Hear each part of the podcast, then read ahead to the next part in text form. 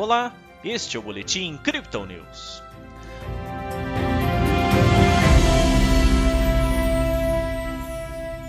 De olho nas contas públicas, a Bolsa de Valores brasileira apontou para a queda nesta sexta-feira.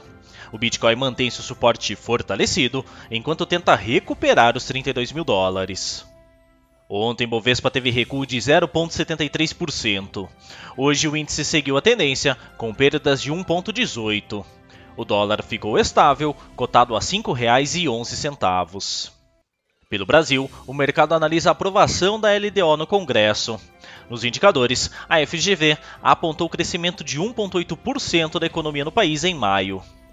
Lá fora, os investidores digerem as falas do presidente do Banco Central dos Estados Unidos e da secretária do Tesouro, que seguem bancando a inflação transitória, mas com ressalvas.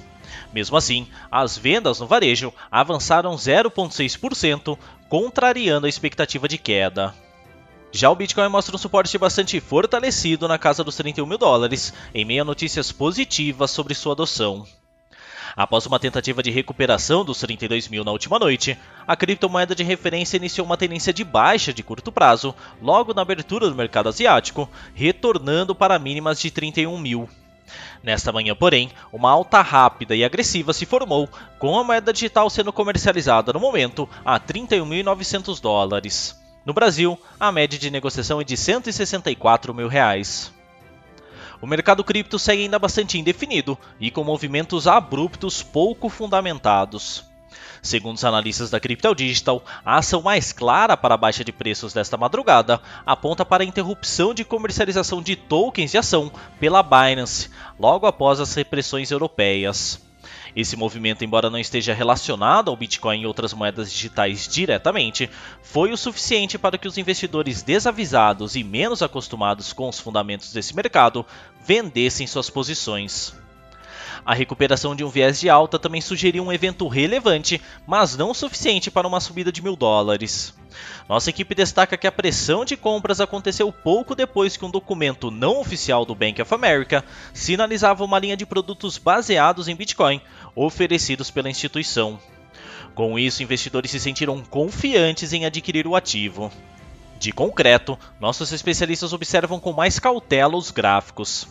O canal de negociação descendente continua, mas ainda dentro dos padrões de acumulação de Wyckoff.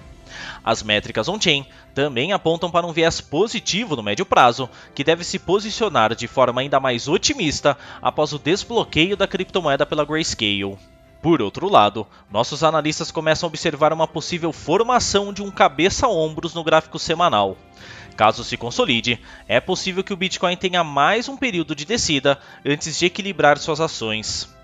Vale destacar nesse caso que o suporte entre 28 mil e 30 mil dólares ainda está muito fortalecido e será preciso de bastante força dos bears para quebrar esse nível.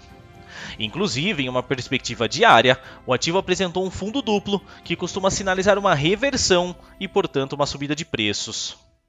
Agora, nas métricas do dia, o suporte do Bitcoin volta para os 31.800 dólares e a resistência para os 32.700, segundo o indicador de Fibonacci em um tempo gráfico de 24 horas.